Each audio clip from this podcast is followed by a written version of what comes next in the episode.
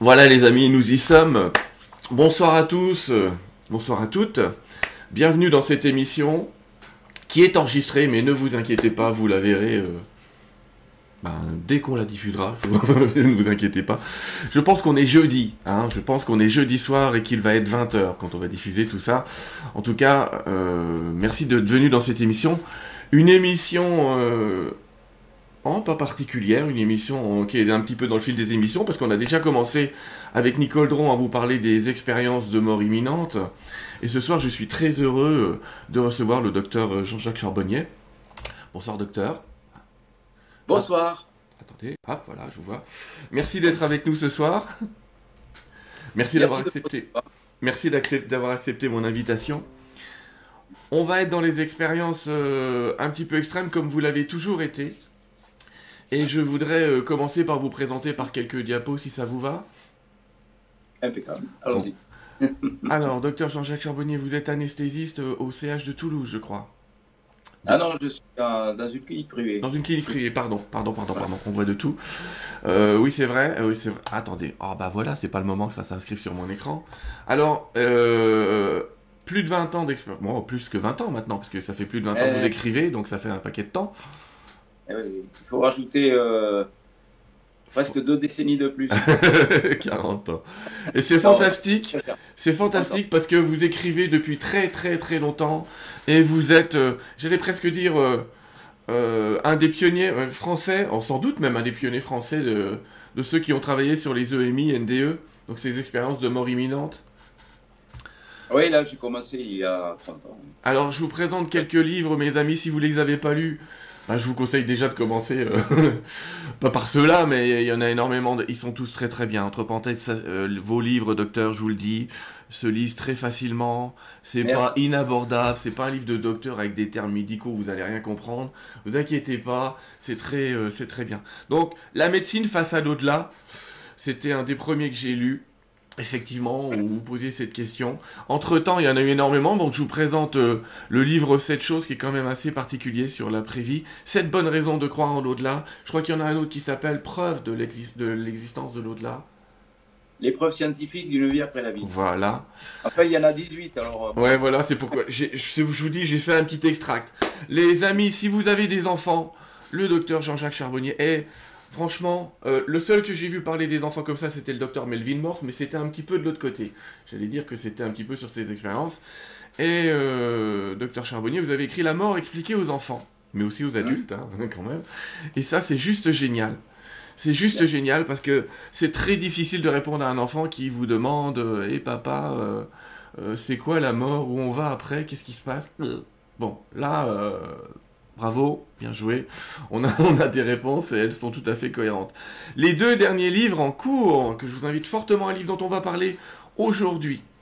La conscience intuitive extra-neuronale. Voilà un terme bien particulier euh, dont évidemment on va parler. Un concept effectivement euh, révolutionnaire, puisque j'allais presque dire, et on va voir pourquoi, qu'il introduit de manière scientifique un concept d'âme ou un concept de conscience, en tout cas euh, externalisé justement, on va voir. Et puis on va parler de TCH, donc de transcommunication hypnotique. Il y en a peut-être qui ont connu euh, à travers le père Brune. Euh, dont on salue la mémoire, puisqu'il est mort il n'y a pas très longtemps, le, la transcommunication instrumentale. Mais voilà, la transcommunication instrumentale ne vous permet pas forcément euh, de faire à tous en même temps l'expérience du divin. C'est probablement l'expérience que vous propose, alors je dis du divin d'ailleurs, mais on va voir tout à l'heure si c'est vraiment ça ou pas, mais de faire en fait à travers une, une transhypnotique, légère, hein, vous inquiétez pas, on n'est pas dans l'hypnose de spectacle, n'est-ce pas docteur? Euh, De faire, euh, vous avez des magnifiques rayons de soleil, hein. ah c'est top. Ah oui, attendez, je vais peut-être bouger un petit peu parce que là. Ah, c'est comme vous voulez, mais là, c'est pas grave. Hein. C'est pas grave, ça me va bien, c'est très divin, j'aime bien, moi. Bien.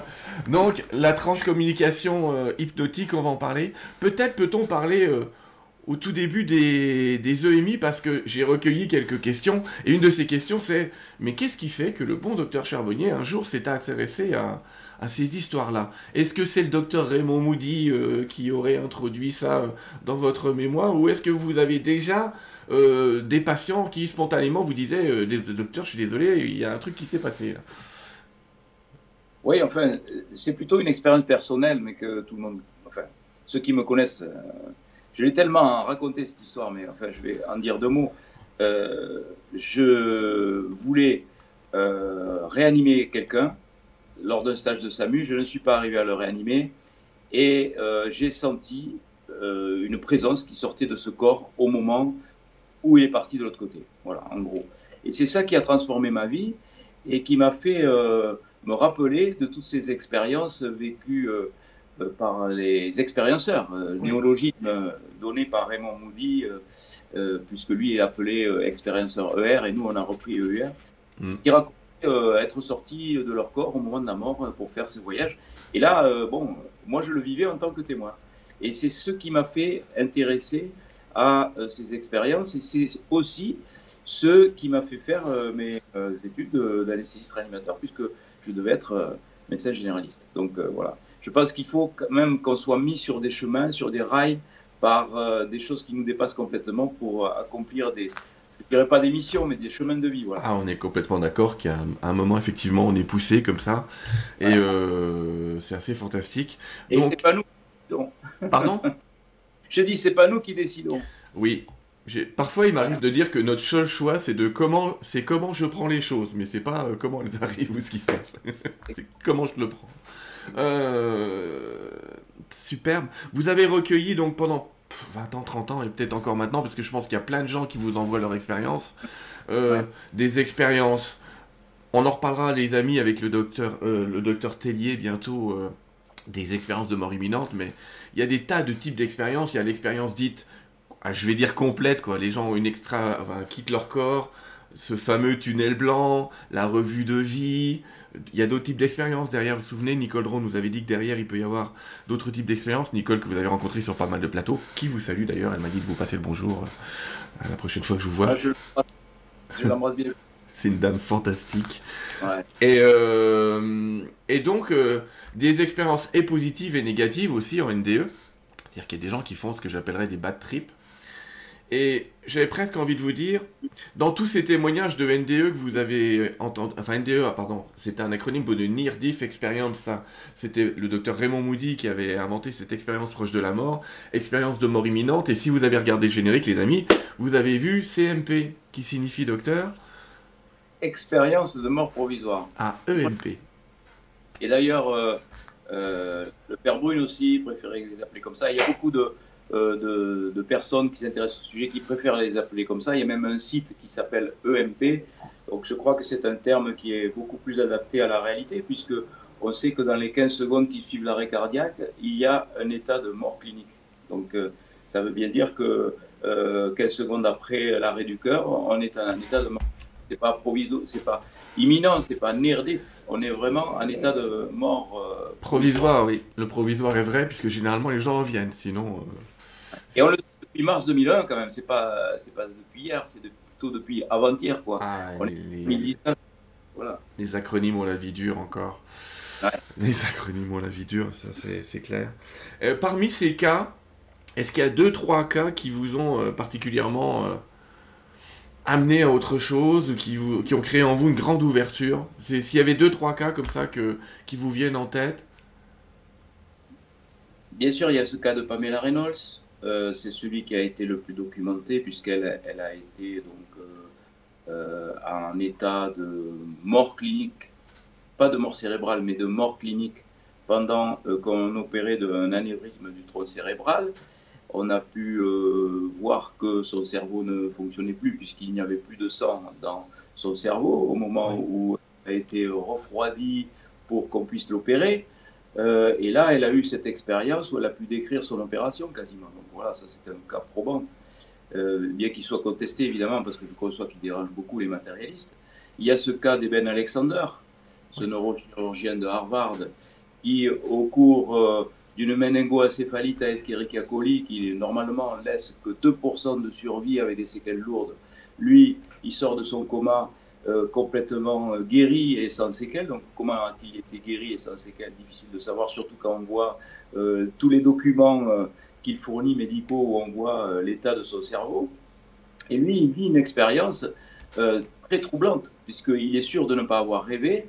Et en plus, il rencontre dans l'au-delà une femme qu'il ne connaissait pas et qu'il reconnaît après comme étant sa sœur biologique décédée au moment de son coma. Donc ça, pour lui, c'est quelque chose de très probant. Euh, ça veut dire que l'information n'était pas stockée dans son cerveau. C'était pas une réminiscence de souvenirs enfouis.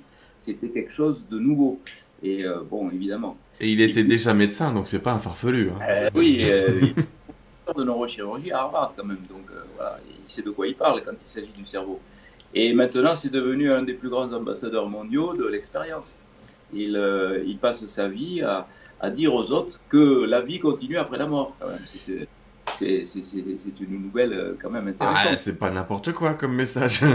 Parce qu'à priori, on, va tous euh, passer sur l'autre plan à un moment donné. Ouais. Je rappelle aux gens quand même, généralement, quand on parle de ça, que ces expérienceurs font l'expérience effectivement de la vie après la mort, mais qu'après la mort, on leur dit entre parenthèses, euh, je dis ça pour ceux qui se disent euh, le monde d'après, on nous le décrit comme étant merveilleux, je vais y aller tout de suite. Nous sommes sur Terre pour vivre cette expérience, elle est calculée presque à la minute près, parfois se dit-on, et euh, il n'est pas question de devancer l'appel, visiblement. Quand c'est pas l'heure, c'est pas l'heure.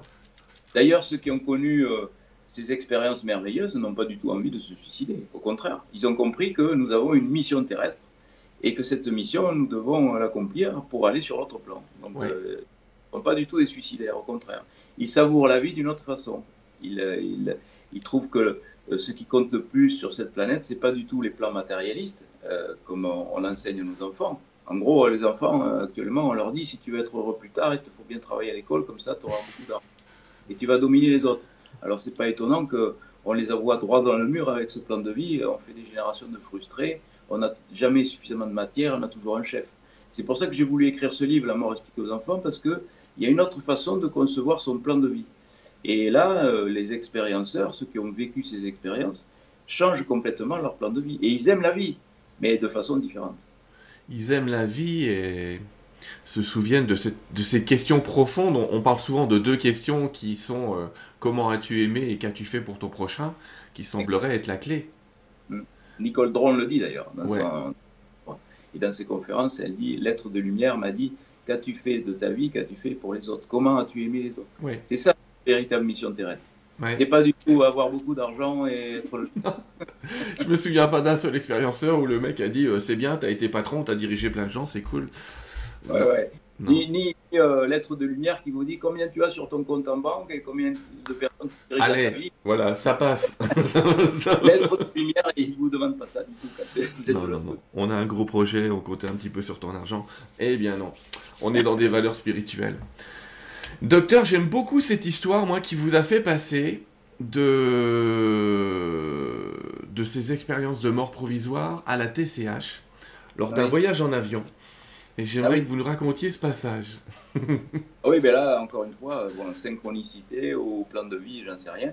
Ben, C'était mon euh, éditeur, Guy Daniel, mon éditeur euh, favori, qui euh, me dit c'est très bien votre conception de CAC et de CIE. Vous allez faire des conférences, faire la, promo de, de, ce livre, c'était la conscience intuitive extra-neuronale. Oui. mais il faudrait faire des workshops il faudrait faire euh, voilà, des ateliers parce que les Canadiens, c'est comme les Américains, ils aiment bien travailler sur des concepts nouveaux. Et moi, je ne voyais vraiment pas comment j'allais faire ça. Je dis, dans mon cas, c'est impossible. Je ne peux pas mettre les gens à, euh, voilà, provoquer des arrêts cardiaques. Oui, non, ça ne se fait pas. C'est pas très légal en plus. il y a des drogues pour leur faire faire des comas. C'est tout simplement pas possible. Et je dis, bon, dans mon cas, c'est tout simplement impossible. Et puis dans l'avion qui me ramène à, Toulouse, puisque mon éditeur est à Paris, la solution à côté de moi, euh, le passager qui s'est endormi à côté de moi a un magazine ouvert.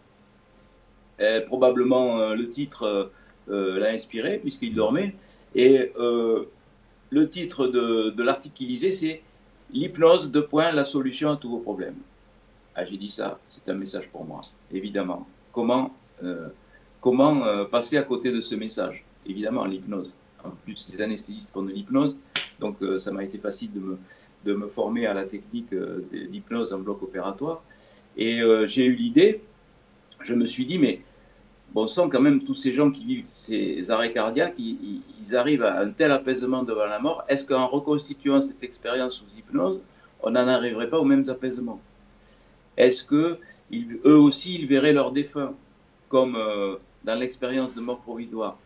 Eh ben euh, voilà, les résultats obtenus ont dépassé euh, mes espérances puisqu'il se passe bien d'autres choses. On va en parler tout à l'heure et en même temps, à peu près à la même époque, si je ne me trompe pas, c'est là que, en même temps, c'était il y a 2-3 ans, vous, vous travaillez avec le, le docteur Lallier sur une thèse un petit peu particulière dont on peut peut-être parler. Un travail remarquable, François Lallier. Il a travaillé pendant 3 ans, 3 ans pour euh, étudier, interroger 118 personnes qui avaient vécu des arrêts cardiaques. Alors vous imaginez un peu le, travail qu'il lui a fallu, la patience, euh, les appels de, téléphoniques où il se faisait remballer parce qu'on le prenait pour un, pour un publicitaire ou pour un vendeur. Euh, l'enquête qu'il a menée pendant trois ans, et on se voyait l'été, régulièrement il me montrait son travail colossal qu'il a accompli, c'est plus qu'une thèse. D'ailleurs, elle a été récompensée par une mention très honorable. Félicitations. Oui. C'est pas la règle, il hein, faut qu'on le précise pour les gens qui connaissent pas, c'est pas la règle. Avec un abstract en anglais pour diffusion internationale, donc mm. Une thèse qui a beaucoup compté. Il a montré notamment que des gens qui prenaient des psychotropes avaient moins de probabilité euh, de faire des expériences de mort provisoire. Et aussi, euh, il a euh, pu voilà, sortir 18 cas de personnes qui avaient vécu ces expériences. Et ce qui est intéressant, c'est que dans sa thèse, dans la discussion de sa thèse, on a pu opposer la théorie matérialiste du cerveau sécréteur de conscience, telle qu'elle est admise par le monde médical matérialiste, à celle que je propose, une conscience intuitive extraneuronale complètement dissociée de la matière et qui ferait que notre cerveau ne serait qu'un simple récepteur, un filtre réducteur d'informations euh, qui expliquerait euh, toutes ces expériences. Parce que si on conçoit que c'est le cerveau qui fabrique la conscience, toutes ces expériences sont tout simplement impossibles, puisque je le rappelle, les travaux de, de Vries et Becker, en mars 2001, ont montré que 15 secondes après l'arrêt cardiaque, on avait un électroencéphalogramme plat. Et avec un électroencéphalogramme plat, il est totalement impossible euh, de relater toutes ces expériences, de décrire ce qui se passe autour de vous. voilà, enfin. donc, il y a une logique quand on est un scientifique digne de ce nom, eh ben on se dit, ça marche pas. Le modèle en place, ça doit pas être dogmatique. On doit changer de modèle. Et là, on est arrivé à un tel, un tel point euh, de, dans les réanimations médicales et dans les récits qui sont donnés qu'il faut changer de paradigme sur le fonctionnement de la conscience. C'est obligatoire. La situation n'est plus tenable. Il y a euh, des millions de témoignages potentiels, puisqu'on estime à peu près aujourd'hui à 60 millions le nombre d'expérienceurs potentiels qui pourraient raconter ces récits, eh ben, c'est plus tenable. On va plus pouvoir euh, dire euh, que c'est le cerveau qui fabrique la conscience avec de tels témoignages. C'est totalement impossible. Donc, ce qu'on a proposé a été entendu au moins. Et dans une thèse en médecine, on a pu dire que peut-être, peut-être, alors c'est une hypothèse, il y avait cette modélisation de conscience intuitive extraneuronale dissociée de la matière, c'est-à-dire d'une conscience analytique cérébrale, elle qui est bien cérébrale et qui est bien euh, ancrée dans la matière. Alors chaque mot compte dans ce que vous venez de dire. En fait, on, les amis qui m'écoutaient, je ne sais pas si vous vous rendez compte, mais grâce au docteur Charbonnier, on vient de trouver un nouveau nom à l'âme, mais un nom officiel. Ah ben c'est sûr que c'est, vous avez raison, la même chose. On, aurait remplacé conscience intuitive extraneuronale par le mot âme ou ça esprit. Ça passait pas. Euh, c'était la même chose, mais ça ne passait pas. Une thèse de doctorat passait pas. Conscience, conscience intuitive extra-neuronale. Extra-neuronale, au-delà des neurones, alors au-delà des neurones du cerveau. Et intuitive, le intuitive est peut-être intéressant. Oui, parce que je pense que les intuitions, voilà, euh, sont reliées à tout ce qui est extra-neuronal. Euh, d'où viennent les informations? Elles ne sont pas fabriquées par nos petits neurones, c'est impossible. D'où vient l'inspiration artistique? D'où vient euh, la médiumnité, le contact avec les défunts, la précognition, la rétrocognition, la télépathie, enfin, tous ces domaines qui sont inexplicables et qui sont presque rejetés par le monde matérialiste, parce qu'on dit que ça n'existe pas, pourquoi? Parce qu'on ne l'explique pas, et ça ne rentre pas dans les cadres dogmatiques de la pensée matérialiste, eh bien, existent pourtant. Vraiment, il faudrait être complètement fou pour dire que toutes ces choses-là n'existent pas quand même, avec toutes les preuves qu'on a d'expériences de, qui ont été menées sur la télépathie, d'expériences qui ont été menées sur la médiumnité et, et, sur tous ces phénomènes, on est bien obligé de reconnaître qu'ils existent, mais ils ne sont pas explicables avec la théorie matérialiste du cerveau sécrétaire de conscience. C'est pour ça qu'il faut changer. Mais ce n'est pas que moi qui le dis. Euh, euh en parlait bien avant moi, prix Nobel de, médecine quand même. Euh, la conscience extraneuronale, il y a beaucoup de, chercheurs qui s'intéressent au sujet qui euh, pensent que, voilà, c'est dans la logique des choses. Ouais. Bon, il n'y a, a, pas beaucoup de Français qui s'y intéressent cependant.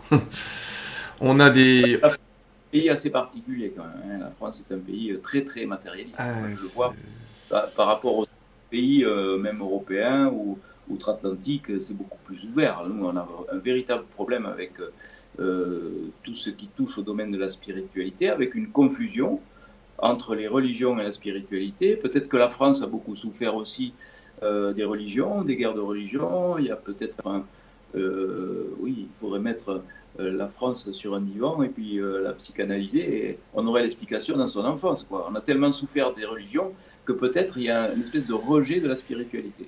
Je, je pense que c'est.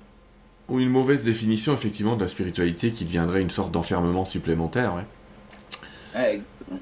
Alors, euh, il y a effectivement d'autres personnes dans le monde qui parlent de champ d'information, de connexion à un champ d'information. Euh, qui, est à peu près dans le même concept. On a, euh, il, y a 20 ans, je deviens vieux. Enfin bref, euh, j'avais lu des livres de Rupert Sheldrake qui commençaient à parler de champ morphogénique, qui était un moyen de, qui était un moyen pour lui de prouver qu'on est tous reliés. Donc il a essayé de travailler gentiment en disant nous sommes un. Donc déjà un concept spirituel qui aujourd'hui devrait être compris, j'allais quasiment dire, grâce à ses travaux. Et, parler de champ akashique. On voit bien que c'est la même chose. Ouais. C'est ça, c'est un pion. Alors, ce qui est drôle, c'est qu'évidemment, on retrouve les textes très anciens. On retrouve même des, des choses. moi, j'ai lu les expériences euh, dans le livre euh, de TCH. On retrouve même euh, des, des, des si vous connaissez les amis, les, les, Védas, enfin les vieux textes indiens, on retrouve dans les Védas ce type d'expérience et ce type de, de récit, euh, de voyage un petit peu particulier. Ça, c'est juste euh, fantastique. Conscience extra-neuronale intuitive, je vous conseille euh, de lire le livre du docteur Charbonnier, sachant que le livre contient énormément de témoignages aussi. Ah oui, je crois que c'est tout repose sur les témoignages, en fait. Alors, évidemment, c'est la fragilité d'un témoignage. Mais lorsque on recoupe les informations qui sont données, et qu'on vérifie que les perceptions euh, qui ont été les leurs au moment de l'arrêt cardiaque sont exactes, qu'elles euh, peuvent être vérifiables et vérifiées, eh ben là, euh, voilà, c'est quand même assez probant. J'ai envie de dire ça, la force et la faiblesse d'un témoignage, c'est-à-dire que si vous aviez juste écrit la théorie, Bon, on aurait dit, il est gentil, il émet une théorie, mais quand même, elle est étayée par ses témoignages. Donc, effectivement, on est encore dans une sorte d'enquête, on est encore dans une sorte de, de j'allais presque dire, nouvelle science, parce que vous faites ça quand même très carré. On va parler tout à l'heure des, des, questionnaires que vous pouvez donner euh, à la fin d'une séance de TCH. Euh, mais tout ça, c'est loin d'être fait au hasard. Alors après, effectivement, euh, euh, quand on va au Québec, c'est des pays open mind. C'est pour ça que j'ai mis open mind aujourd'hui. Euh, c'est très ouvert et ça pose pas de difficultés. Faut savoir que dans les études médicales aux États-Unis et au Québec, on parle de corps spirituel, on parle de corps d'énergie, ce dont on parle pas encore forcément en France dans les études conventionnelles. J'ai rien contre l'école nationale de santé publique, rassurez-vous. Mais bon, il y a moyen d'introduire. Et euh, eh bien, on a parlé tout à l'heure. Conscience extraneuronale, c'est un concept que vous avez travaillé, effectivement. Et puis, vous avez décidé de faire faire aux gens l'expérience de cette conscience, à travers, effectivement, des séances de TCH, de transcommunication hypnotique. Et là, bah, j'arrive à vous demander, mais ça se passe comment? Comment ça se passe une séance de transcommunication hypnotique? Ah Oui, ben, c'est une euh, technique qui a été euh, s'est amélioré au fil du temps, en fonction, c'est totalement empirique. Donc, euh, au début, quand j'ai commencé, euh, c'était au Canada et ça s'est fait sur euh, des chaises et il n'y avait pas de musique et bon, ma technique d'hypnose n'était pas au point. Enfin bon, c'était les balbutiements. Ensuite, je suis parti, j'ai fait quelques, quelques séances en France, sur l'île de la Réunion. mais j'étais pas satisfait parce que j'avais pas un, pourcentage très intéressant de personnes qui avaient des expériences intéressantes. En gros, je devais avoir 25% de personnes qui disaient avoir euh, rencontré un défunt, que ça les avait apaisés. Donc je voyais quand même c'est intéressant. Mais euh, qui aurait euh, participé à un atelier où il n'y ait que 25% de réussite? Pas grand monde. Donc je me suis dit, peut-être qu'il va falloir que j'abandonne cette idée parce que j'ai pas de résultats suffisamment, probants. Et puis, il y a eu cette rencontre avec Marc Leval. Marc Leval, qui lui est un joueur de rugby, un fonceur, et qui est euh, donc un homme de, télévision et de médias, euh, qui est passé à peu près sur toutes les grandes chaînes de télé euh, en France et sur les grandes radios. Et il était salarié d'une belle radio. Sud Radio, c'est une radio nationale, donc il avait un poste de salarié. Je dis ça parce qu'il s'est quand même mis en danger. Et il me recevait très souvent pour euh, chaque fois que j'avais un livre à présenter, il me recevait parce qu'il était passionné par ce sujet, les, expériences de mort provisoire, ça le passionnait. Et chaque fois que je sortais euh, un livre, j'étais son invité. Et puis un jour, euh, le dernier livre, donc, justement, c'était la, mort expliquée aux enfants. Il me dit, c'est quand même dommage, on n'a pas assez d'antenne, ce livre est très important, il va changer un peu la, la mentalité des gens, des parents, des enfants, bien sûr. Euh, c'est dommage. vous allez faire des conférences, etc. Ah, ben, oui, euh, pourquoi vous, vous n'organiseriez pas vous-même des conférences? Et je vous fais euh, une tournée gratuite avec vous, voilà, si, ça, si, ça, vous, si ça vous dit. Je ne sais pas pourquoi j'ai dit ça, mais. oui, c'est encore une fois. il me regarde comme ça, il me dit Banco, on le fait. Il monte sa société, ABC Talk, et il part, et on part en tournée, on fait la, tournée comme ça avec, pour présenter ce livre. Et puis il me dit, mais vous n'avez pas d'autres projets? Je lui dis, si, il est à TCH. Il me dit, mais et alors, euh, vous en êtes où? Ben, je, je, manque de moyens. En fait, il me faudrait. Euh, et qu'est-ce qu'il vous faudrait ben, Dans l'idéal, il me faudrait, euh, voilà, il me faudrait 30, 40, 40 personnes qui soient reliées à, à, ma voix, avec un casque, de la musique, une table de mixage. Et là, je pense que j'améliorerai mes résultats. Il me regarde comme ça dans les yeux pendant 10 secondes, il me dit Banco, on y va. On y va, je lâche tout, je lâche mon métier, je pars avec vous. Voilà, ça c'est quand même. Ah oui, oui. Il a eu un danger. Une, oui, le caribou. Oui, oui, oui. Non, ah, oui, oui voilà. Ah et on est parti, on a fait les premières séances avec des résultats qui étaient déjà incroyables. Et puis, euh, Étienne Dupont, qui était son euh, l'ingénieur du son de Sud Radio, euh, voit ça, il dit mais c'est passionnant, c'est un truc ce que vous faites là, c'est étonnant. Il, il, participe à quelques séances et il dit ben, Je pars avec vous. Moi aussi, je démissionne de mon poste de Sud Radio et je pars avec vous pour faire le son. C'est moi qui vais m'occuper du son. Et voilà. Et euh, ça fait euh, donc, euh, ça va faire 4 ans que ça dure. Ça vous a mis un petit peu la pression aussi. ah oui, mais on a parcouru les grandes villes de France, on est allé en Belgique, en Suisse, au Canada. Et, vraiment, là, c'est bon, exponentiel parce que c'est comme tout, plus on pratique et, plus on s'améliore. Donc la TCH de l'année dernière, elle n'a rien à voir avec la TCH qu'on fait aujourd'hui, par exemple. Donc c'est encore amélioré. Puis c'est le retour des gens qui nous, qui nous permettent de, de, nous améliorer. Donc, voilà. On va parler du retour, mais j'allais presque dire, avant le, avant le retour, parlons de l'aller. Qu'est-ce qui arrive quand on fait une TCH. On rentre dans une salle avec plein de, je vais vous montrer les amis, euh, avec plein de, de, de, belles tables, de, pardon, pas de tables, de, de, de, je sais pas, c'est des fauteuils, oui, très confortables a priori. Oui, oui, ce sont des fauteuils. Alors euh, là, on voit pas très bien sur la photo, mais euh, derrière, il y a des tables. Oui. Et encore derrière, il y a des chaises. Parce qu'il y, a une première partie où euh, les personnes sont installées sur des, sur des chaises et ils ont face à eux un petit pupitre avec de quoi écrire. Oui. Puisque Marc Leval, enfin, c'est très codifié. Dans un premier temps, il y a l'accueil d'Étienne alors Étienne, c'est quelqu'un de, de, remarquable parce que c'est, il est capable d'écouter les gens, il a une facilité d'écoute et d'empathie exceptionnelle. Même nous, quand on est fatigué, eh ben lui, il y est encore, il discute avec les gens. Donc, il accueille, non, non, mais c'est, il accueille les gens et euh, il les accueille très bien, il les décontracte, etc. Ensuite, il y a Marc Leval qui arrive et qui fait 20 minutes de présentation, il installe les gens, il les décontracte parce qu'ils sont crispés les gens, ils, certains ont euh, qu'est-ce qui va se passer, c'est la peur de l'inconnu. ah oui, oui, oui.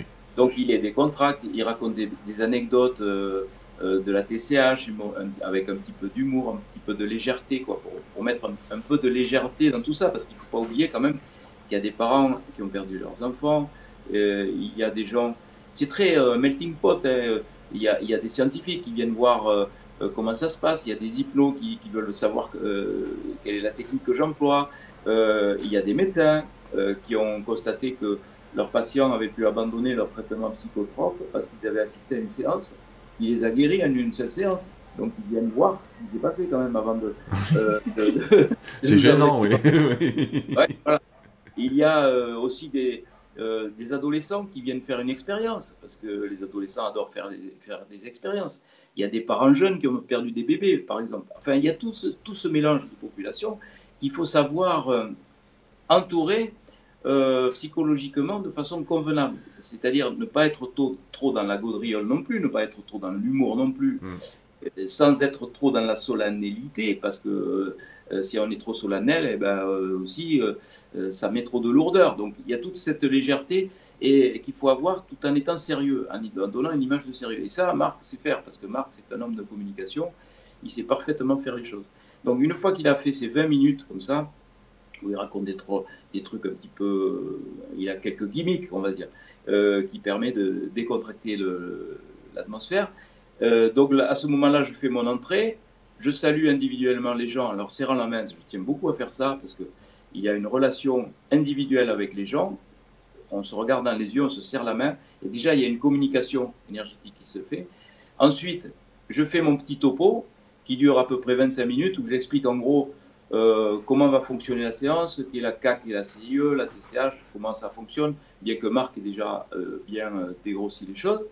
Et puis ensuite, ils font une pause parce que là déjà ils ont reçu des informations, donc on fait une pause de 5 minutes. Et ensuite alors on fait, on fait l'expérience. Mais avant de faire l'expérience ensemble, on fait un égrégore de prière, donc on se tient par la main d'une certaine façon.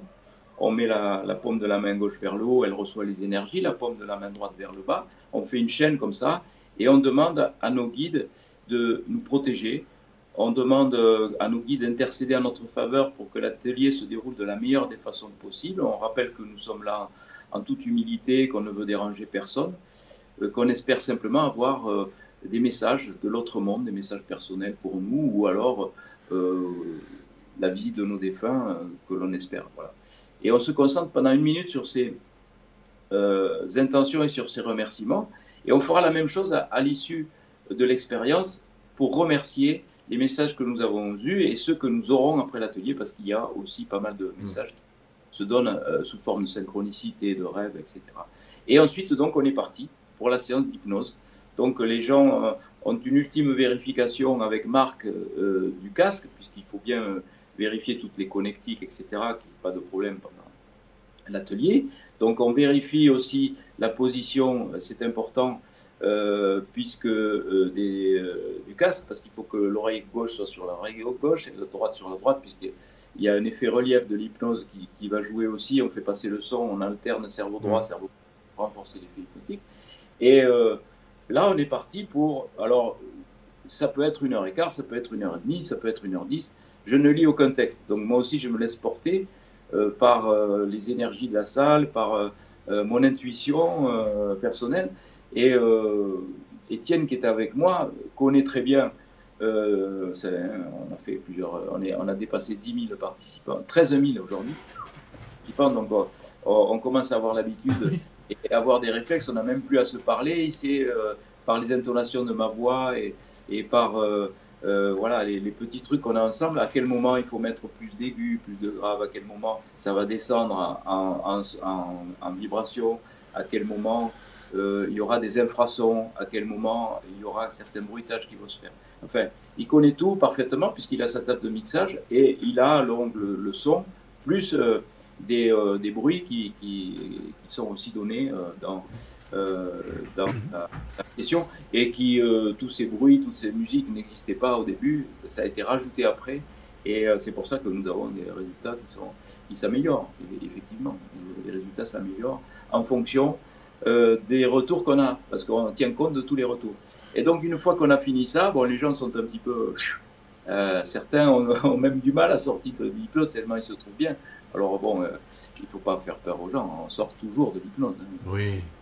J'interviens, j'interviens, euh, bon, je fais quelques, quelques manipulations lorsque la personne est, encore en, hypnose et qu'elle est avec son casque et qu'elle peut enlever. Mais euh, jamais personne n'est resté à vie sur son fauteuil. Ça pas. Euh, bon, on sort toujours de son diplôme. Même si je n'intervenais pas, euh, la personne, au bout d'un moment, elle va s'enlever le casque et le masque et puis elle va rentrer chez elle. Ça, c'est sûr. Mais j'interviens quelquefois parce que des gens se trouvent tellement bien dans, cette, dans cet état-là qu'ils ont une appréhension à revenir à un état de conscience normal. Et une fois qu'on a fait ça, bon, on refait les grégores de remerciement. Et après, c'est ça qui est intéressant, pour nous, en tout cas. J'allais dire, oui, après. C'est le débriefing. Parce que bon, il y a ce, questionnaire qu'ils qui doivent remplir pour l'étude que je fais. Euh, questionnaire qui est très complet, avec des cases qui ont été rajoutés, parce que, effectivement, Il y a eu des expériences hors cadre, oui. plus, plus, plus, que ce qu'on pensait au début. Et puis, euh, donc, il y a ce débriefing oral, où là, euh, c'est vraiment formidable, parce qu'on fait passer le micro et euh, c'est très émouvant. C'est très émouvant parce que là, on, a des gens qui, ouvrent leur cœur. Et c'est d'ailleurs assez surprenant. Au début, on ne faisait pas ça. Au début, on, on, faisait que lire les témoignages des gens qui nous rendaient leurs feuilles. Et là, c'est différent. Les gens parlent et on n'aurait jamais pensé qu'ils auraient qu'ils se seraient autant livrés, qu'ils auraient autant ouvert leur cœur en public. C'est pas évident quand même, c'est avec des personnes qui connaissent pas. Là, ça s'ouvre d'une façon incroyable. C'est-à-dire que les gens racontent, ils tremblent, ils pleurent quelquefois en, racontant ce qu'ils ont vécu tellement ça les a émus. Et euh, bon, il n'y a aucune obligation de parler. Quand on a le micro, c'est vrai qu'on est 43 ou 40, il ne faut pas le garder 10 minutes, sinon c'est pas possible. Mais en une minute, on peut dire ce qu'on a vu, ce qu'on a vécu. Et là, ensuite, on pourra ensuite m'écrire par mail. Euh, et je diffuse tous ces témoignages sur euh, Facebook. Euh, qui sont largement repris par les réseaux sociaux. Je ne les publie que s'ils sont signés, parce que par leurs auteurs, parce qu'au début, mes détracteurs me disaient mais c'est pas possible. Il, invente des témoignages. voilà, voilà, il, invente des témoignages. Comme si j'allais inventer des témoignages pour, euh, voilà, pour faire du business. Voilà, c'est et alors, euh, c'était leurs arguments. Donc, je ne dis, je ne publie les témoignages que s'ils sont signés par leurs auteurs. Comme ça, on peut les vérifier. Et puis, ce sont des amis Facebook, donc quelquefois, ils répondent même à, euh, euh, aux, réactions qu'il y a sous les témoignages. Donc, on voit bien que c'est eux qui les ont écrits. C'est pas, pas, pas, c'est pas moi, ni, ni Marc, ni Étienne. Oui, ni, tous vos amis. Hein. C'est des gens que vous ne connaissez pas depuis le temps. ah oui, ils, sont même allés jusqu'à dire qu'au débriefing, il y avait, on payait des gens pour qu'ils racontent des histoires. En fait. Ah oui. Ah oui, c'était vraiment. ah non, mais quand on veut pas, on veut pas. Hein. bon. Ben, c'est comme si euh, dans des séances de médiumnité, on disait qu'il y a des complices. Mais vous savez que c'est. Moi, c'est ce que je pensais au début. Quand j'ai. La première fois où j'ai assisté à un, show comme ça avec, des, euh, avec un médium, c'est Henri Vigneault. Et il était tellement précis dans ses, dans ses, euh, dans ses signes de reconnaissance et dans ce qu'il disait que je me disais, ces gens sont des complices.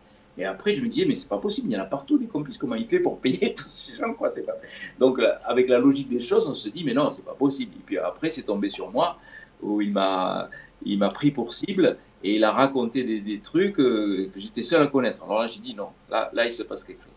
C'est là que j'ai commencé à, comprendre que la médiumnité, c'était peut-être une réalité, et que c'était pas qu'une imposture. Et je crois que les gens qui font la TCH, quand ils n'ont pas participé à une séance, euh, ils peuvent se poser la question. Euh, on peut se poser la question, mais dire qu'est-ce que ben, On peut se poser la ah, question, euh, certains se sont posé la question de dire oui, quand on est en hypnose et en transhypnotique, on peut faire ce qu'on appelle des inductions. Mais c'est-à-dire, je vois ça, moi, sur des gens qui font des hypnoses, soi-disant, de vie antérieure. Alors, il y en a qui font ça très bien, et puis il y en a qui disent euh, ne seriez-vous, pendant l'hypnose, ne seriez-vous pas dans l'espace? Et là, on commence à introduire chez les gens le concept qui sont ailleurs. C'est pas du tout le cas dans la TCH. L'expérience, elle est libre. Vous laissez les gens libres de faire l'expérience qu'ils veulent. Ce qui d'ailleurs va nous intéresser maintenant, parce que du coup, on est passé de, c'est ce qui prouve d'ailleurs que vous les laissez faire l'expérience qu'ils veulent, on est passé d'une TCH qui au départ avait une volonté d'aider les gens à communiquer avec les défunts, alors qu'aujourd'hui, il y a tout un tas de, de paraphénomènes qui arrivent autour de cette TCH, et des gens qui vivent des choses qu'on, j'allais presque dire, euh, pas directement lien avec les défunts. Pouvez-vous nous donner euh, quelques exemples comme ça? Tout à fait. Alors, euh, oui, il y a beaucoup d'exemples, mais il y a des grandes familles, disons, de, de, de ressentis par rapport à l'expérience TCH. Il y a d'abord une chose qui bouleverse aussi la notion de l'hypnose, c'est que on pouvait penser que, selon Freud, l'hypnose était une résurgence de souvenirs enfouis qui revenaient lors de l'hypnose. Et là, on a tout un tas de, témoignages, on a tout un tas de preuves que les informations qui sont recueillies sous hypnose n'étaient pas connues de la personne qui euh, reçoit cette hypnose. Donc ça ne peut pas être des souvenirs enfouis puisque les informations sont inconnues. Alors, pas connues dans le passé et parfois pas connues dans le futur, puisqu'il y en a qui voient leur futur. Il y en a qui voient leur futur. Par exemple, il y a une dame qui a vu son futur compagnon, un homme qu'elle n'avait jamais rencontré, euh, elle le voit, elle comprend pas. Là, vous, allez tous les, vous avez tous les célibataires de France qui vont venir faire de la TCH. Là. oh, plusieurs mois après, elle rencontre cet homme et elle le reconnaît tout de suite. Elle va vers lui et ils vivent ensemble maintenant.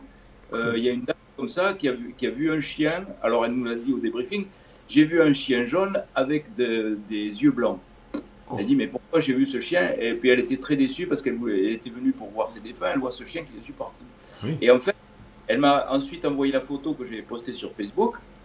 Elle a recueilli ce chien, elle l'a rencontré dans son futur. Il n'existait pas dans son cerveau. C'était un vieux chien, effectivement, il a le poil jaune parce qu'il est vieux, donc il a, du blanc c'est devenu jaune, et il a la cataracte. Il ne voit presque plus, donc il a les, yeux blancs. Hmm. Il était perdu ce chien. elle l'a recueilli tout de suite. Donc c'était une image de son futur. Les gens peuvent se voir évoluer dans des futurs, dans des euh, lieux, des situations différentes ils peuvent se voir euh, évoluer en exerçant un métier différent aussi. Et avec le recul qu'on a, euh, on a un certain nombre de validations, de personnes qui sont devenues médiums, magnétiseurs, grâce à la TCH, parce qu'ils ont senti de la chaleur, par exemple, dans leurs mains. Ils ont compris qu'ils allaient pouvoir soigner avec leurs mains. Alors, je suis Si vous avez, euh, voilà, si vous avez un ressenti au niveau d'une main, des vibrations ou quoi, essayez au moins. Euh, quand quelqu'un a mal, vous mettez vos mains dessus, peut-être on a... Exact, vous posez pas de questions, faites-le.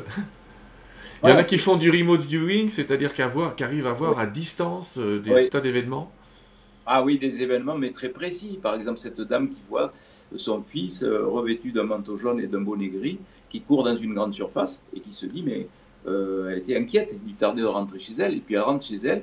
En même temps, se gare son mari, descend de la voiture son fils qui était revêtu, de cette tenue improbable quand même, hmm. qu'elle n'avait jamais. Il venait de lui acheter cette tenue dans le supermarché. Donc ça, c'était pas non plus euh, dans son cerveau. Euh, l'information n'était pas dans son cerveau. Alors je vois vos détracteurs dire oui, mais machin. Enfin, toujours... mais c'est vrai qu'au bout d'un moment, quand on cumule ce genre de preuves, même si ce sont des témoignages, il y a quand même un moment, hein, euh, dans l'anthropologie, où quand on recueille des témoignages, on est obligé de dire qu'il se passe quelque chose.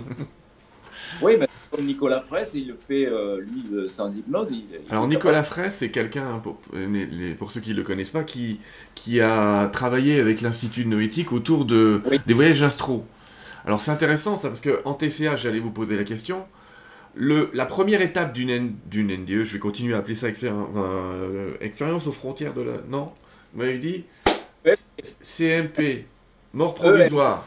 EMP, expérience de mort provisoire. Dans une expérience de mort provisoire, la première étape, c'est la décorporation. C'est-à-dire le fait que on quitte notre corps, certains vont vous parler de corps astral, enfin on s'en fout les noms, mais globalement on se voit au-dessus de son corps. Est-ce qu'il y a des gens en TCH à qui ça arrive? Ah oui, tout à fait. Ils voient, euh, alors ils voient euh, l'hôtel en général, hmm. et quelquefois ils voient des détails. Par exemple, il y a une personne qui a vu le toit de l'hôtel, elle a pu le dessiner et c'était le toit euh, qui, avait une certaine forme géométrique qu'on ne pouvait pas euh, anticiper en étant euh, à l'intérieur de l'hôtel. Elle a vu la forme géométrique du toit quand même. Et elle a vérifié sur Google Maps. Après, elle a dit mais c'est bien ce que j'ai vu. J'ai vu, cette forme géométrique. Donc il, y a cette possibilité. Il y a aussi des possibilités d'être connecté à ce que j'appelle euh, Erwin Laszlo appelle les champs akashiques Robert Sheldrake les champs morphogéniques, mais moi j'appelle la conscience universelle, à des grands euh, euh, archétypes. des grands enseignements qui sont donnés, des grandes recommandations qui sont données. Alors c'est toujours les mêmes, c'est ce qui compte le plus sur cette planète, c'est l'amour inconditionnel. On est venu en mission pour ça. Deuxième chose, attention à la planète. On se comporte trop mal avec notre planète, donc avec des valeurs écologiques, avec des visions de tremblements de terre, d'éruptions volcaniques, d'inondations, etc. Donc comme des avertissements. Attention aux animaux aussi. On se comporte trop mal avec nos animaux, avec des alertes très fréquentes en ce moment sur les abeilles et sur les poissons, mm. sur les baleines et sur les dauphins. Et puis un autre message qui est beaucoup plus difficile à comprendre, mais enfin il est donné en TCH aussi dans l'expérience de mort provisoire. Ils nous disent de l'autre côté, rien n'est grave, tout est juste, amusez-vous, vous êtes là pour faire des expériences. Et plus ces expériences sont difficiles et compliquées et douloureuses, et plus on progresserait au niveau de notre âme, plus on progresserait au plan spirituel. Donc euh, c'est très difficile à avaler quand on est dans l'épreuve. il y a cette, cette, ça pose la question du libre arbitre et ça pose surtout la question euh, euh, philosophique du qui est ouvert dans le courant miracle, qui est ce monde est une illusion créée par nous-mêmes pour qu'on expérimente notre propre divinité, j'allais presque dire. Exactement. Alors on a l'explication que quand on est dans notre plan, mais quand on est sur ce plan vibratoire très bas, eh ben, euh, on est dans l'épreuve tout simplement, on l'a subi, on trouve que c'est injuste, c'est grave. Alors que il semblerait que non, que ça soit euh, donc dans, une, dans un plan et que ça soit finalement des opportunités pour que notre âme grandisse spirituellement. Alors c'est vrai que c'est très difficile à comprendre. Et puis il y a aussi euh, des visions du passé. Alors des gens peuvent être donc dans une période de leur passé euh, de leur enfance. Ils vont pas comprendre pourquoi ils ont vu cette période-là de leur enfance très précise. Et puis ils auront l'explication après. Ils m'écrivent après en disant Ah oui, mais je sais pourquoi on m'a montré ça, j'ai l'explication, j'ai compris pourquoi euh, cette période de mon enfance que j'avais oubliée a ressurgi euh, pendant la TCH. Et puis aussi, on a des gens qui ont carrément des régressions, c'est-à-dire qui se voient évoluer dans des vies antérieures, qui voient les circonstances de leur décès, qui peuvent expliquer euh, certaines angoisses inexplicables jusqu'alors ou certaines phobies qui étaient inexplicables jusqu'alors. Euh, par exemple, euh, il y a ce monsieur qui se voit donc dans la mer avec un bâtiment en bois ancien, un voilier, avec des boulets de canon qui arrivent dessus. Il y en a un qui finit par le tuer. Et il a l'explication. Il sait pourquoi il a peur des bateaux, il sait pourquoi il a des angoisses dans les ports, parce qu'il y, a, il y a eu cette vie antérieure probable et avec des reconnaissances d'âme aussi, des gens qui sont reconnus euh, dans des vies antérieures comme étant des, soit des compagnons, soit, soit des frères ou des sœurs euh, qui, qui, ont vécu déjà dans des vies antérieures avec eux. Donc, il, y a une, il y a une richesse vraiment. C'est génial. Ce que le médium et Channel en moi aiment beaucoup, c'est qu'au début, vous faites appel, euh, en tout cas aux guides, à des esprits lumineux. Ce qui est bien, ça peut éviter, j'allais presque dire, de faire des expériences dans le bas astral, c'est-à-dire de faire des bas de bad trip en TCH. Je sais pas si ça existe, ça, par rapport au NDE, où il peut y avoir des NDE négatifs. Est-ce que vous avez des TCH négatives? On a eu aussi des expériences, euh, notamment, on a eu euh, dans des lieux particuliers qui étaient chargés, on ne savait pas, on a eu l'imprudence de ne pas se renseigner avant. Et par exemple à Nîmes, euh, on a fait la séance dans un hôtel où on l'a su après avait lieu euh, avait eu lieu le massacre de Capucin. Et on a eu des gens qui ont eu des visions incroyables d'hommes avec des capuches, avec des habits en bure qui étaient découpés, qui étaient mutilés. Certains criaient Délivrez-moi. Enfin, c'était ah, des TCH qui étaient assez déplaisantes. Et euh, on a eu aussi à Saint-Hippolyte, on a eu euh, euh, des enfants qui, qui sont venus et qui qui n'étaient pas connus des, des, TCHistes. Et en fait, il y a eu dans cet hôtel, ou pas très loin, il y a eu donc des enfants qui sont morts sous les obus des Alliés parce qu'ils ils étaient là pour être protégés. Et en fait, c'est les obus des Alliés qui les ont tués, alors qu'ils étaient censés être protégés par eux. Donc, euh, oui, il y a eu euh, des expériences négatives. Il y, a, eu des choses qui se sont produites. Alors, protection, euh, je, fais une protection personnelle, puisque un an avant que je débute ces ateliers de TCH, Michel Ricard, mon ami, qui était médium, la doyenne des médiums, mm. elle est partie un an après pour l'autre monde, à l'âge de 93 ans. Et un an avant de partir, et un an avant que je débute cette TCH, elle me remet la prière du Padre Pio en me disant ah. Tu vas en avoir besoin bientôt parce que tu vas contacter l'au-delà. Je dis, la pauvre, elle est bien fatiguée, elle dit n'importe quoi. C'est sûrement l'âge. Mais j'ai pris sa prière. Et en fait, elle avait raison, une fois de plus, puisque je lis cette prière à titre personnel avant chaque atelier. Bon, je ne je fais pas de prosélytisme, donc je, je, je, la lis pour moi. On fait ensuite ensemble ce protocole chamanique de protection, ça, d'accord, ok mais je ne vais pas imposer le Padre Pio à tout le monde. Ah, le, le Padre dont on a parlé dans, dans une émission précédente, donc mes auditeurs le connaissent maintenant, le Padre Pio pour ceux qui ne le connaissaient pas. De ce quoi, je crois que vous avez même préfacé un livre sur le Padre, non? Oui, euh, le livre de, euh, donc de, de, Madame Drapeau, qui a écrit euh, un livre sur, puisqu'elle elle reçoit, elle, elle, est canal, elle reçoit des messages du Padre Pio régulièrement, donc elle en a fait un livre. Mireille Drapeau a fait ce mm. livre, et bon, il est tout à fait intéressant parce que c'est des grands messages spirituels qui sont donnés et, j'encourage les gens à le lire parce que c'est vraiment euh, très bien ce qu'elle a écrit. Euh, en fait, c'est pas elle qui l'a écrit, hein, c'est le padre. elle a été le canal et. Euh, Alors ça, ça m'est arrivé d'avoir des, des, messages du padre. D'ailleurs, certains sont sur mon site, peu importe. Mais justement, je posais une question parallèle à tout ça. Est-ce que vous avez dans les TCH, alors je connais la réponse, mais je la pose quand même, des gens qui contactent des anges, des archanges ou des maîtres d'ascension. Oui, tout à fait. Et alors, ce qui est très étonnant, c'est que souvent, il y a des images mariales, archétypales, euh, le Christ, Jésus, euh, chez des gens qui ne sont pas forcément croyants ou catholiques. Alors, ils sont étonnés, pourquoi j'ai vu euh, le Christ, pourquoi j'ai vu Marie? Ils sont tout à fait étonnés de, ça. Ils, disent, mais comment ça se fait? Je reçois ce message-là c'est tout, à fait bizarre. Et euh, ces gens, évidemment, communiquent leur enthousiasme au moment du débriefing. Et euh, on est très ému chaque fois quand on, a ce, genre de message. Il y a aussi euh, autre chose qui se produit lors des TCH, ce sont des guérisons. Alors ça, c'est nouveau aussi. Des gens disent recevoir des soins énergétiques lors de la TCH. Ils sentent des vibrations, ils sentent des chaleurs. Mais c'est pas très étonnant parce qu'on a l'impression que vraiment, quand on est connecté dans cette conscience intuitive extra-normale, on a des capacités de guérison. Euh, cet état de méditation qui nous relie à quelque chose euh, améliore notre santé. C'est d'ailleurs ce que va montrer euh, le professeur Blackburn au Grand Rex de Paris le 28 septembre, puisqu'elle a reçu un prix Nobel pour ça. Elle a montré que la méditation augmentait la taille de nos télomères. Les télomères, ce sont des protéines qui protègent nos chromosomes, qui sont dessus comme des petits boucliers, et qui diminuent leur euh, épaisseur au cours du vieillissement. C'est pour ça qu'on tombe malade d'ailleurs. Et donc elle a montré que des gens qui priaient, que des gens qui méditaient, augmentaient la taille de leur télomère. Donc là, c'est la preuve matérialiste absolue de dire que la méditation, euh, voilà, ça nous fait du bien. Et dans l'expérience de mort provisoire, on a aussi des guérisons inexpliquées, comme dans le cas d'Anita Morjani, voilà. qui revient guérie d'un euh, de, haut grade de façon inexplicable après avoir vécu son expérience quand même, avec des tumeurs médiastinales de la taille d'un pamplemousse qui ont fondu. Euh, et Ben Alexander aussi, il a guéri de, son, euh, de sa en allant sur l'autre plan. Et là, en TCH, on a aussi ça, on a des gens qui sont connectés et on a des gens qui reviennent en disant, mais je ne ressens plus ma douleur de l'épaule que j'ai depuis des années. Comment ça se fait?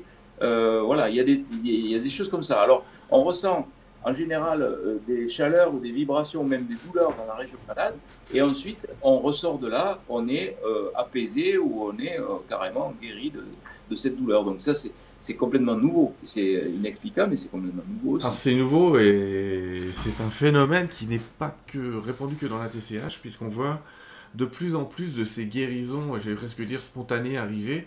C'est comme si ce qui nous limitait dans le champ d'information auparavant, c'est-à-dire que ce bon vieux cerveau gauche qui nous disait euh, je ne guérirai jamais, je ne guérirai jamais, il finit par euh, lâcher prise au cerveau droit qui dit non, non, mais c'est juste une information, hein. on va télécharger un nouveau programme, on va enlever l'ancien, et on se retrouve de plus en plus avec des gens comme ça qui, qui vivent ce genre de phénomène. Et la TCH, alors la TCH, votre prochain livre, il s'appelle Devenez hyper conscient. Mais la TCH donc introduirait cette euh, hyper-conscience. Voilà. En fait, on a tous en nous cette capacité d'être hyper conscient à condition de faire taire ce bruit assourdissant de cette conscience analytique cérébrale.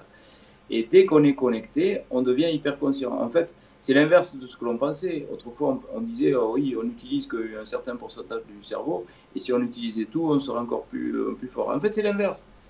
Plus on ralentit cette activité cérébrale et plus, hop, on est connecté et plus on a cette, cette possibilité d'être en conscience intuitive extra-neuronale.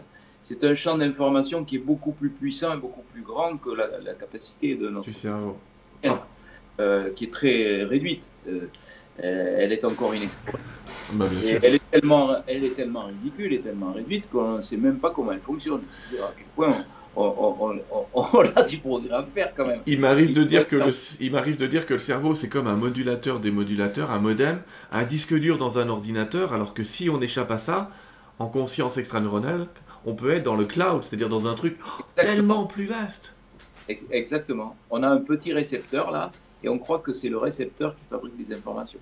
Euh, Pin Van Lommel l'a dit aussi. Euh, euh, Pin Van Lommel, je rappelle qui c'est pour euh, ceux qui ne connaissent pas, c'est un, psychologue et c'est lui qui a, je dirais, le, fait avancer le premier ses expériences en publiant dans The Lancet une étude sur 344 cas d'arrêt cardiaque documentés et il a montré qu'il y avait 12% de, personnes qui avaient des expériences.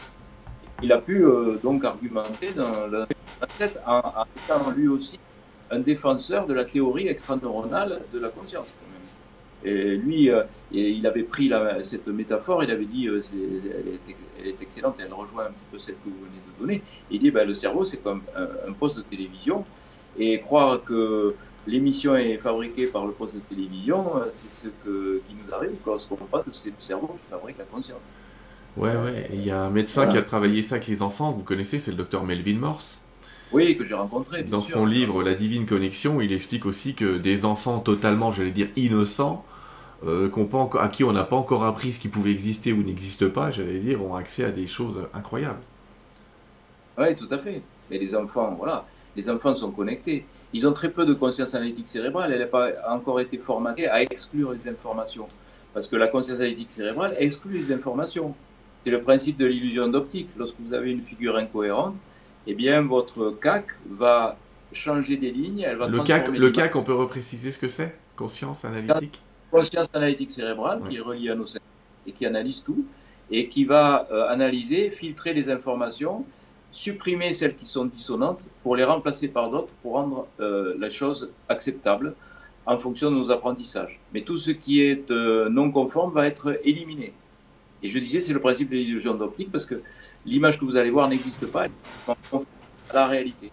Et dans l'expérience de mort provisoire, il y a très peu de personnes qui ont raconté ces expériences, 12 à 18% d'adultes, tout simplement parce que tout est projeté, mais 100% des personnes font l'expérience. 65% d'enfants, d'après l'étude de Melvin Morse, justement, font, enfin, racontent cette, expérience, tout simplement parce que les enfants n'ont pas encore formaté leur, conscience analytique à exclure les informations. Et d'ailleurs, les enfants jouent souvent avec des amis invisibles, ont des perceptions médiumniques, ont des réminiscences de vie antérieure, et puis après, tout ça, évidemment, et disparaît parce qu'on leur dit à la maison, et puis à l'école, et puis à l'université, et puis pour médecine, alors on n'en parle pas, puisqu'on nous explique que nous sommes des robots biologiques animés par des pensées biochimiques. Tout ça est évidemment éliminé. Oui, c'est c'est quand même réducteur. Hein. Donc ah, ça bah nous transforme un peu en esclave. On a aussi des cas un petit peu particuliers, je me souviens plus du bouquin, mais d'une personne qui a étudié des, des enfants Asperger ou, autistes euh, particuliers qui avaient eux aussi... Euh, on fait un scan de leur cerveau et, j'allais presque dire au point de vue euh, cérébral, on pourrait dire qu'ils sont morts, tellement il n'y a pas de mouvement, et pourtant ils vivent des choses extraordinaires, ils se déplacent normalement, et la science devrait dire, bah, je suis désolé, normalement euh, ils ne devraient pas marcher, ils ne devraient pas courir, ils ne devraient pas voir, mais tout marche. il y a aussi les hydrocéphales. Les hydrocéphales, ce sont des, des, patients qui ont très peu de cerveau, parce que tout simplement, ben, les ventricules sont gorgés de liquide, et il y a très peu de matière cérébrale. Et eh ben, il y a des hydrocéphales qui ont un coefficient intellectuel supérieur à ceux qui ont un cerveau normal. Et il y a aussi euh, des gens qui ont euh, donc euh, des accidents vasculaires cérébraux importants et qui ont un souvenir intégral de ce, qu'a été leur vie. par contre, lorsque le cerveau dans sa globalité est atteint, comme dans la maladie d'Alzheimer, eh ben là vraiment, on a des personnes qui ont euh, une émission qui est correcte sur l'autre plan, mais le poste de le récepteur, la radio, est voilà. Oui, il y a de la friture sur la ligne. Il, il, y a de la friture sur la ligne. Donc ça veut dire que ces personnes-là, sur l'autre plan, elles sont encore intactes, comme les, chez les comateux d'ailleurs. C'est pour ça qu'il faut... Euh, j'avais débuté ces expériences avec des médiums chez les comateux qui ont pu donner des informations. Il peut aussi y avoir euh, des, euh, des recherches qui devraient être menées, il pourrait y avoir des recherches qui pourraient être menées de la même façon chez les Alzheimer. Je suis persuadé que les médiums auraient cette possibilité de connexion à la conscience intuitive extraneuronale des Alzheimer. D'ailleurs, je crois qu'il y a un certain nombre de médiums comme Christelle Dubois qui ont déjà débuté un travail là-dessus. Et c'est tout à fait intéressant parce que ça montre que sur l'autre plan, il y a vraiment cette CIE qui est là et elle est éternelle finalement. Elle est au-delà de la mort et puis elle est aussi là dans la maladie, chez les comateux, euh, chez la personne Alzheimer. Donc il faut s'adresser à l'Alzheimer, au comateux, comme si la personne pouvait nous entendre parce que sur l'autre plan, ils nous entendent. Ce n'est pas parce que le poste de de réception est brouillé que l'émission n'existe plus. Absolument. là.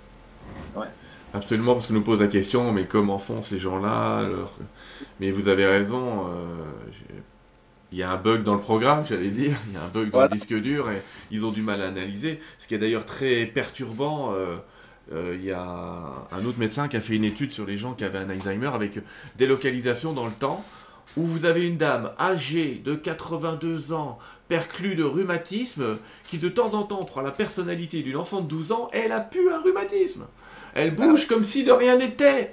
C'est-à-dire qu'elle a zéro conscience d'avoir le moindre rhumatisme et elle danse et tout. elle revient après dans sa conscience 82 ans rhumatisme. Là, ça pose question aussi. Ça pose question. C'est mieux que ça pose des questions. Ça, ça remet en compte un petit peu les choses. On, y est en tout cas. Euh, j'allais dire, si les gens veulent faire une TCH avec vous, euh, ou, alors déjà avec vous ou avec d'autres, parce que j'ai vu qu'il y a une école maintenant qui peut, où il y a un apprentissage de la TCH, l'IRSI. Oui, alors c'est notre institut, l'IRSI, Institut de recherche de communication sur la conscience intuitive extraneuronale, oui. Euh, dans cet institut, il y a déjà une liste d'hypnothérapeutes qui peuvent faire des euh, préparations à la TCH, qui peuvent faire retrouver les souvenirs perdus en TCH, parce que ça, ils savent faire, c'est leur boulot. Et on les a classés par département. Donc pour être dans cette liste, c'est très simple, il suffit d'être hypnothérapeute, d'être d'accord pour faire ce travail, d'avoir fait au moins une TCH. Donc si on est dans ce cas de figure, eh bien on nous, envoie, on nous renvoie le formulaire et on est euh, sur le listing, tout simplement parce qu'on on voulait éviter que des TCHistes, euh, voilà, TCHistes, quelquefois, ils, ressortent de là, ils disent, mais euh, il s'est passé des choses. Euh, ça a duré 10 minutes le truc, mais je comprends pas, j'ai tout oublié parce que j'ai dû, il y a dû se passer des choses. J'ai mon masque qui est mouillé, donc j'ai pleuré. On pleure pas pour rien quand on, est adulte, donc ils savent très bien qu'il s'est passé des choses, mais elles ont été censurées par la CAC. Donc on peut les retrouver, soit spontanément en faisant de la méditation, soit oui, euh, au moment où on est connecté, c'est-à-dire juste avant de s'endormir, au moment de, l'endormissement. Toutes les nuits, on a un petit passage qui dure une minute où effectivement on peut voir apparaître des visages ou des choses comme ça, on peut retrouver les, euh, euh, les, informations perdues, mais aussi on peut le faire avec un coach et ce sont les hypnothérapeutes. Alors, si vous allez sur Google, vous tapez hypnothérapeute et puis vous téléphonez au premier hypnothérapeute en disant voilà, je fais une TCH, et puis ma CAC est trop pas les informations dire mais qu'est-ce que c'est ce truc? Non, c'est pour éviter euh, simplement que les, que les gens se cassent le nez qu'on a mis euh, cette liste, donc euh, cet institut, et il va y avoir à partir de janvier 2020 des formations individuelles qui vont être faites par des hypnos qui travaillent avec des, avec des médecins et qui pourront donc faire de la TCH à titre individuel dans des relations d'hypnothérapeute. Individuel, d'accord individuelle, c'est-à-dire on fait l'hypnose conversationnelle avec une mm. technique conversationnelle, c'est-à-dire si la personne part dans un plan, on va pouvoir l'accompagner euh, mieux que, quand on est en groupe, puisqu'on va pouvoir individualiser les ressentis de la personne. Et donc elle part dans une vie antérieure, on va l'accompagner là-dedans. si elle part euh, euh, plutôt dans une relation médiumnique, on va plutôt l'orienter là-dedans, enfin, etc.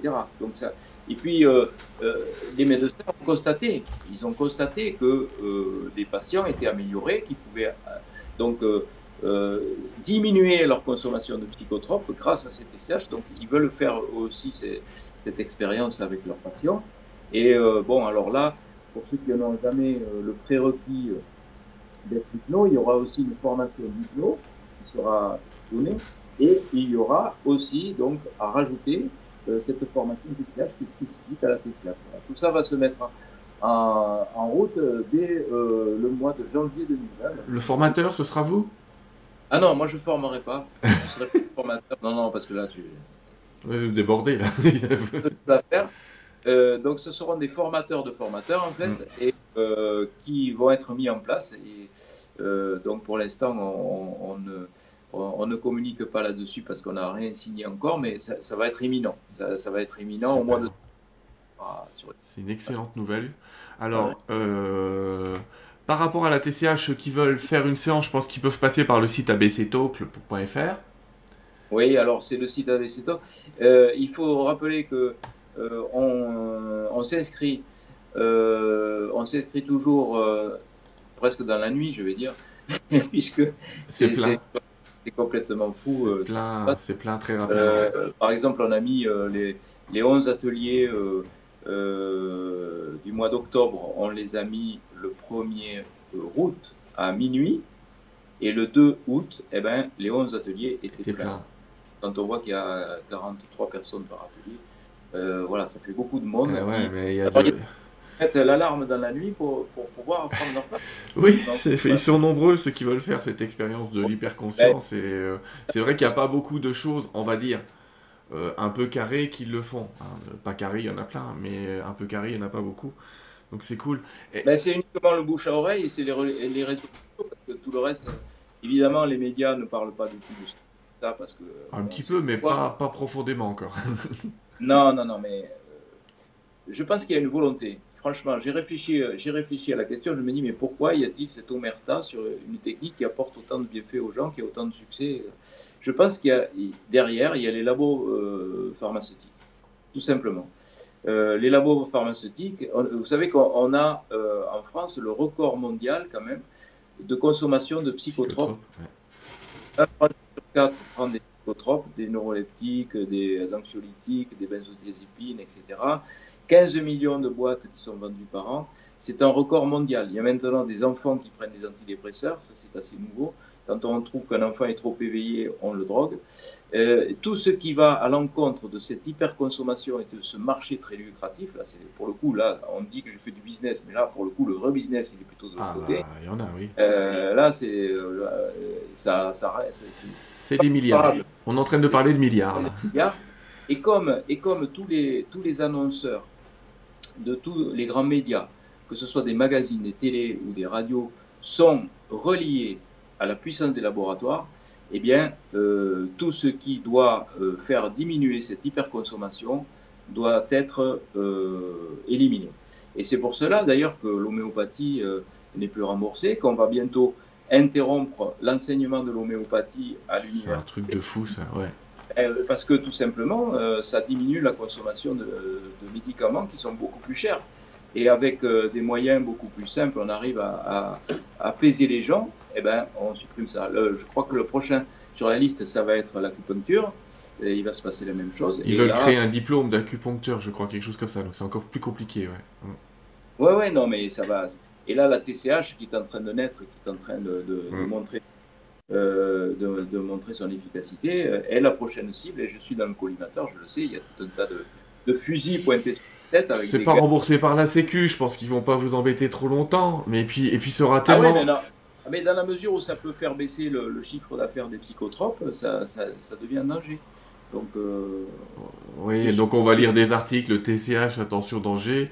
Ah oui, le danger c'est de s'éveiller, c'est dangereux, c'est vrai. Ça, s'éveiller à une nouvelle ah, conscience, une nouvelle réalité, euh, on peut.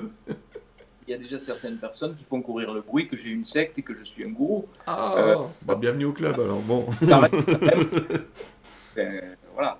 Donc, euh, non, les attaques sont là. Il faut pas. Euh, je pense qu'il faut, il faut être euh, vigilant. Il faut être clair aussi. Les attaques sont là. elles sont bien présentes. Et bon, je pense qu'on va pas me rater s'il y a un problème. On va pas me rater. bon, j'espère que je ferai pas. C'est quand même bien encadré. encore une fois. Ah oui, oui. Oh, bah, Vous n'êtes pas non plus responsable s'il y a des gens un petit peu perturbés qui viennent vous voir. Euh. Non, mais je pense que si, jamais j'avais eu la moindre, le moindre doute d'un moindre danger, j'aurais jamais commencé ces, ces, ateliers. Mais il faudrait qu'on me démontre pourquoi euh, la méditation est dangereuse pour quelqu'un, pourquoi elle serait dangereuse Surtout qu'effectivement, comme vous l'avez dit tout à l'heure, le nombre de revues qui expliquent les bienfaits de la méditation commence à être... Euh, et effectivement, des, des, articles dans Science, dans le Lancet, donc on commence à en avoir un peu partout. Parce qu'en fait, ce n'est rien d'autre que la méditation, euh, méditation dirigée. Ensuite, une fois que la, porte est ouverte, les gens vont pouvoir s'entraîner eux-mêmes. Il y a un MP3 gratuit sur le site de l'IRSI. Hum. il y a donc ce vécu qui a été ressenti en TCH qui pourrait être retrouvé aussi par les personnes qui vont se mettre en état de méditation. Euh, ça peut donner envie à une, à une, personne de retrouver ces instants connus en TCH et peut-être qu'elles n'auront même plus besoin de TCH après si elles, si elles sauront comment se mettre en connexion, comment méditer, comment se J'ai envie de dire souvent quand on a été connecté une fois, voilà, j'allais presque dire le chemin neuronal il est fait euh, instantanément quand c'est ce type de connexion là. Quand on connaît la route, après c'est beaucoup plus simple. Voilà. Euh, est-ce qu'il y a des contradictions à la TCA Je sais que vous prenez pas les enfants en dessous de 18 ans. Ben, ça, c'est pour des raisons justement juridiques, alors que vous l'avez dit vous-même, ce serait hyper intéressant. Mais au-delà du fait d'avoir plus de 18 ans, femme enceinte, maladie, est-ce qu'il y a des contradictions il n'y a, aucune contre-indication médicale à euh, l'hypnose, aucune contre-indication médicale à la TCH. Euh, les émotions qu'on peut recevoir, ben, ce sont les émotions qu'on peut recevoir aussi dans la vie. Hein, quand on voit apparaître un défunt, euh, ça peut provoquer une, petite émotion, le cœur qui s'accélère. Je, je tout, tout, ça dans l'hypnose, mais c'est jamais plus dangereux que dans la vie quand on reçoit une émotion. Donc euh, voilà. Euh, alors en ce qui concerne les enfants, on, a, on a eu un enfant très jeune une fois. alors ça, évidemment, ça avait fait ça du foin, ouais. de polémique parce que en fait c'est un enfant qui, qui, a pu voir sa sœur décédée euh, et il nous l'a, il a raconté de façon très naturelle à la fin de son, de son hypnose. Et ça n'a pas, ça l'a pas du tout perturbé, au contraire, ça l'a beaucoup plus. Il, était accompagné de ses deux parents. Hein. Il faut que les deux parents soient d'accord, évidemment. Il ne faut pas un seul parent, il faut que les deux parents soient d'accord. Ils ont fait l'expérience avec lui, l'ont accompagné. Euh, il faudrait qu'on nous démontre quand même euh, comment cette expérience a pu le perturber. Au contraire, c'est un, un gosse qui, euh, voilà, il avait tellement insisté pour faire l'expérience qu'il sentait qu'il, pouvait la faire. Hmm. Donc il a, médité, il est parti dans un voyage, il a vu sa sœur euh, qui était heureuse, qui a fait des sourires, qui a joué avec, avec lui. Donc euh, c'est beaucoup plus sain, je trouve, et naturel que de, d'expliquer à, son, à son enfant que, que la petite sœur est dans un cercueil et qu'elle pourrit. voilà c'est beaucoup plus apaisant quand même de, penser oui, que oui, oui, et puis ça, ça, lui laisse une idée de la survivance qui va lui enlever cette idée de la mort, oui. Et puis, bon, on a dépassé 13 000. Euh, si une fois on a eu un petit malaise hypoglycémique qui a été réglé avec du sucre, mais euh, voilà, et puis bon... Euh, Pas de contre-indication, superbe. J'ai cru comprendre... Pardon, Pardon? J'ai cru comprendre que euh, vous avez un très bon taux de réussite et que généralement les gens qui le font deux fois sont quasiment certains d'y arriver. Et c'est exact. Alors il n'y a pas de règle. Il n'y a pas de règle. Il n'y a pas de règle. Euh, il y a des gens, euh, ça marche très bien une première fois et ça marche pas la seconde. Il y a l'inverse aussi qui est, c'est vrai, beaucoup plus fréquent parce que tout ce qui est du côté analytique va être beaucoup plus mis en veilleuse parce qu'il n'y aura pas l'appréhension, on saura comment ça se déroule. Il n'y aura pas cette peur parce que la peur allume la caque, hein, forcément. Ce qui allume la caque, c'est quoi? C'est la peur, c'est euh, le désir d'obtenir un résultat. Donc je leur dis, si vous êtes venu ici avec un objectif précis, un contact avec un oubliez ça tout de suite, parce que vous allez allumer votre cas. Vous êtes venu ici faire une expérience. L'expérience que vous allez avoir, c'est l'expérience que vous devez avoir, que l'univers aura décidé pour vous. Elle sera de toute façon celle qui est adaptée à votre âme. Elle sera celle que vous devez avoir le jour J et euh, il faudra l'accepter tel qu'elle est. Euh, vous pouvez avoir l'impression qu'il ne se passe rien, comme ça peut être euh, l'expérience, une des expériences les plus marquantes et les plus fortes de votre vie. Donc il faut accepter tout ça. Il faut se laisser faire complètement par ses intuitions, ses perceptions, ses ressentis. Et il ne faut être dans aucune attente. C'est la meilleure façon de d'aborder la séance. Et là, si on est dans cette disposition d'esprit, un jeu de mots, eh ben, il peut se passer des choses incroyables, vraiment. Oui. y compris la vision des extraterrestres. Alors ça aussi, on n'en a pas parlé, mais ça aussi, c'est assez nouveau. Et c'est depuis Saint-Hippolyte, d'ailleurs, que ça s'est produit surtout, euh, c'était en juillet 2018 à Saint-Hippolyte, on a commencé à voir des gens qui voyaient des extraterrestres. C'est drôle que vous disiez juillet 2018 parce que je me souviens de mes guides qui ont dit après le 18 juillet 2018, vous entendrez de plus en plus parler d'OVNI, oui. Ah oui, eh ben, euh, alors, et, euh, il se trouve qu'il y a quelques semaines à, Saint-Hippolyte, il y a eu quelques centaines de mètres à côté de, de notre atelier un crop circle qui s'est dessiné. Alors, celui-là, il n'a pas été authentifié comme étant une, un canular. Hmm. Et euh, c'est assez euh, bizarre aussi parce que ça correspond à ce que ce médium Chico Xavier disait. Il disait, lui, que c'était à partir du 20 juillet 2019 euh, et qu'il y aurait davantage de contact avec le monde extraterrestre parce que c'était bon, l'anniversaire de... C'est la date limite, oui, il fallait qu'on tienne 50 ans sans se mettre en guerre et a priori on a tenu. Alors, je ne sais pas si on a tenu. oui, on a tenu. En tout cas, euh, je peux juste vous dire que d'après tous mes guides, euh, on est passé euh, même plus, plus que haut la main. C'est-à-dire qu'il y a beaucoup de gens qui pensaient que ça allait passer juste. Mais en fait, non. L'univers est là. Enfin, c'est mon côté, je vous le dis, mais la, conscience universelle est prête. Et ça, c'est génial. Parce qu'il y a beaucoup de gens qui auraient plutôt parié le contraire. Oui, oui, absolument. Mais non. Donc, on est prêt. Comme vous, je suis plutôt optimiste et je pense que vraiment, ça s'accélère d'une façon incroyable. Et le monde matérialiste, là, il se casse la gueule d'une façon incroyable aussi. Ah, oui, oui, Avec une grande ouverture et des gens qui, qui commencent à donner euh, un pouvoir à leur énergie. Alors, vous voyez donc la TCH, les amis, on est passé au-delà, j'allais dire au-delà de l'au-delà, c'est-à-dire au-delà de la communication avec l'au-delà et avec nos morts. Et on est dans le cadre du... Bon, il y a sûrement des gens qui vont inventer des noms, mais on peut parler euh, d'une expérience parapsychologique ou d'une expérience transcendantale, ou j'aime bien le terme hyperconscience. Euh, il y a le docteur aussi, euh, euh, Joe Dispenza, qui fait à peu près la même chose aux États-Unis. Je ne sais pas si vous connaissez ses travaux. Oui, oui. Lui aussi fait des méditations dirigées où on a des gens qui vont dans des états, dans des choses incroyables. Et que vous dire? Un grand merci à vous, docteur, de, de, de, tout ce que vous nous avez dit, parce que c'est ça ouvre un champ des possibles, un champ des possibles, j'allais dire, je vais mettre des guillemets à scientifique, mais en tout cas cadré, génial fantastique. Euh, merci bah, d'être un précurseur de tout ça. Parce qu'encore une fois, vous n'êtes pas 50. Hein. Merci à vous de, me recevoir, de, euh, de, diffuser le message, parce que c'est de cette façon que l'aventure... Oh, il va être diffusé, là, je pense qu'on va au moins atteindre 50 000 personnes, donc facilement, mais tant mieux. J'aimerais savoir, euh, je vais vous laisser le mot de la fin, si vous avez pour dire tout ce que vous voulez sur ce que vous voulez.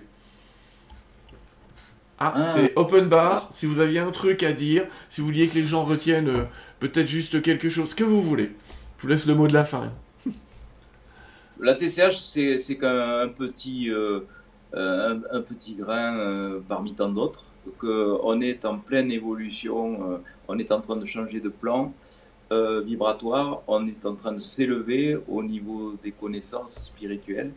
Et oui, je pense que la TCH est sur ce chemin-là. C'est le chemin euh, de la connaissance, mais aussi le chemin de la tolérance et c'est surtout le chemin de l'amour. Et c'est celui-là qui nous est indiqué, c'est celui-là qu'on va prendre ensemble. Merci. Fantastique. Merci docteur, merci beaucoup, beaucoup, beaucoup à vous. Au revoir. Au revoir.